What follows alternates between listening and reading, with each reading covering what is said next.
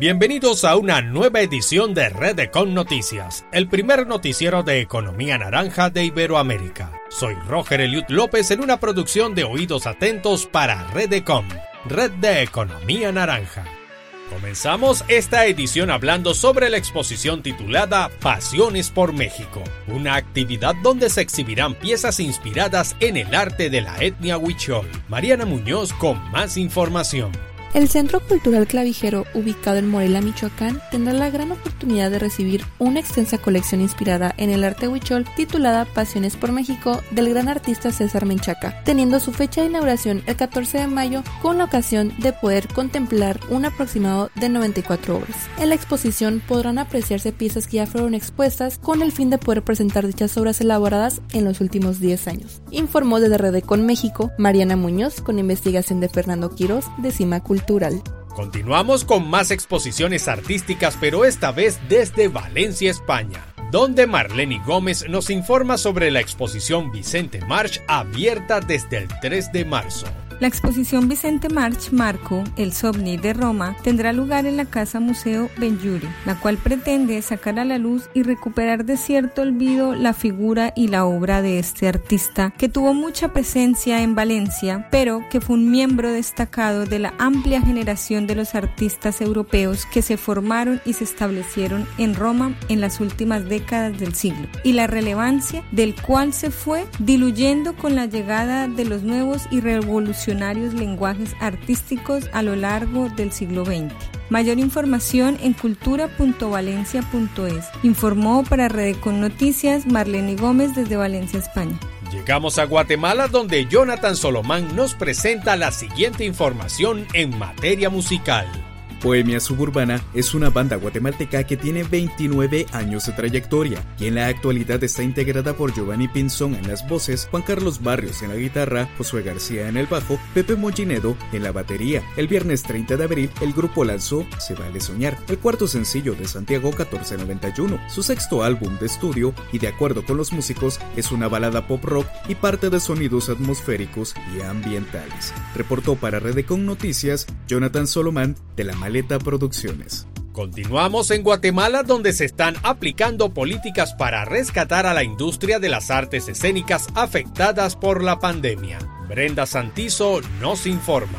La industria de las artes escénicas continúa siendo afectada por la actual pandemia. Ante esto, el Ministerio de Cultura y Deportes y la Dirección General de las Artes cerró con éxito la convocatoria Telón Abierto, la cual surge con el objetivo de reconocer e impulsar el trabajo de las compañías de teatro guatemalteco. El certamen otorgará 25 mil quetzales a 20 agrupaciones teatrales ganadoras. Al llamado acudieron 65 grupos. Las piezas teatrales serán seleccionadas según el contenido, trascendencia y trayectoria de la agrupación, además de la calidad del montaje. Reportó desde Ciudad de Guatemala, Brenda Santizo de la Maleta Producciones para Redecon Noticias. Las especialidades educativas en arte son claves para crear los pilares en la economía naranja, y nada mejor que incluir dentro del sistema educativo una mención especializada en música. Saraí Gómez nos presenta un interesante ejemplo desde El Salvador. En El Salvador, el Instituto San Miguel ofrecerá un bachillerato en música. Están a la espera que el Ministerio de Educación les permita ofrecer las especialidades en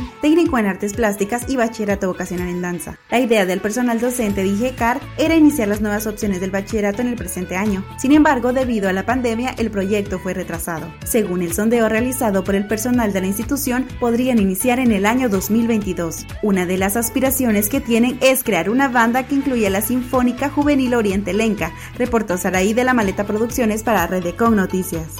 Celebrar nuestras raíces ancestrales es una manera de difundir valores culturales, tal como se realizó durante el mes de abril en Honduras a propósito de los 224 años de la herencia africana en ese país. Isabel Monzón con más información.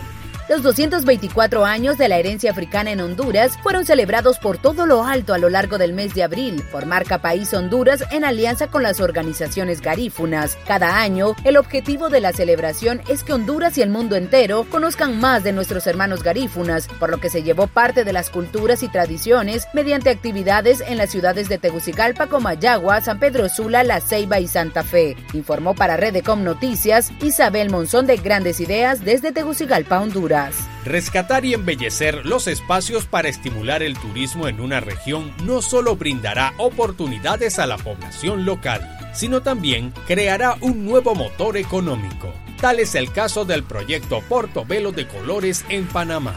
Licia Espinosa con los detalles y se dio inicio con mucho éxito al proyecto Portobelo de Colores, como una iniciativa del Gobierno Nacional en conjunto con la Fundación Bahía de Portobelo, como parte de sus compromisos dentro del Plan Maestro de Turismo. Con esto se reafirma la esencia cultural afro de la región, en donde durante siglos se dio el intercambio cultural y comercial de las naciones que pasaban a través de nuestro istmo. 85 casas de madera y cemento de personas de escasos recursos se serán embellecidas con murales, los cuales atraerán la atención de turistas y locales. Reporto para ustedes Licia Espinosa de Clúster Panamá para Redecom Noticias. Pasamos a Colombia donde Giovanni Peña Betancourt nos presenta una información relacionada con la preservación del patrimonio cultural.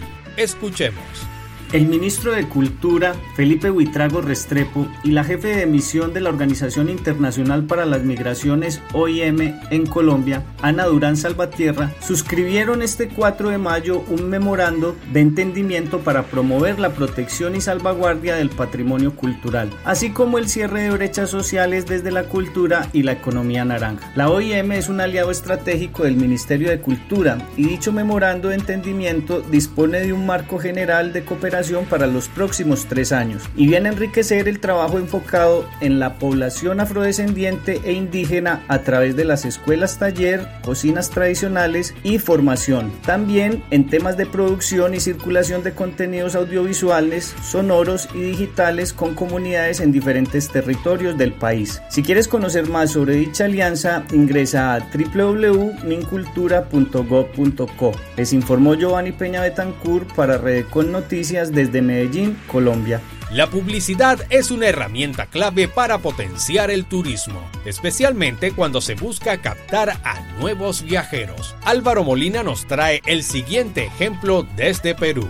La Comisión de Promoción para la Exportación y el Turismo PROM Perú presentó la nueva campaña publicitaria Despierta en Perú, enfocada en viajeros millennials de México y Estados Unidos, mercados importantes para la futura reactivación del turismo en el país. Con ello se busca mantener vigente al Perú en la mente de los viajeros e impulsar la intención de viaje a mediano plazo a través de ofertas así como generar confianza, informando sobre la implementación de protocolos sanitarios en las diversas regiones, avalados por el sello Safe Travels del Consejo Mundial de Viajes y Turismo que el país recibió en octubre pasado. Reportó Álvaro Molina de la Maleta Producciones para Redecon Noticias. Y nos llegamos a República Dominicana donde Rodrigo Contreras nos presenta la siguiente opción en materia de teatro infantil.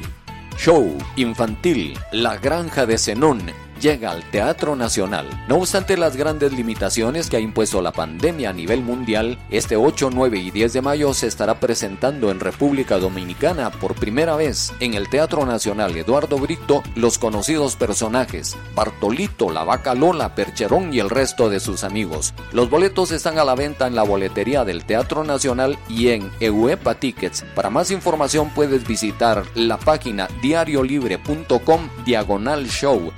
Rodrigo Contreras de la Maleta Producciones para Redecon Noticias. Y con esta información finalizamos esta edición.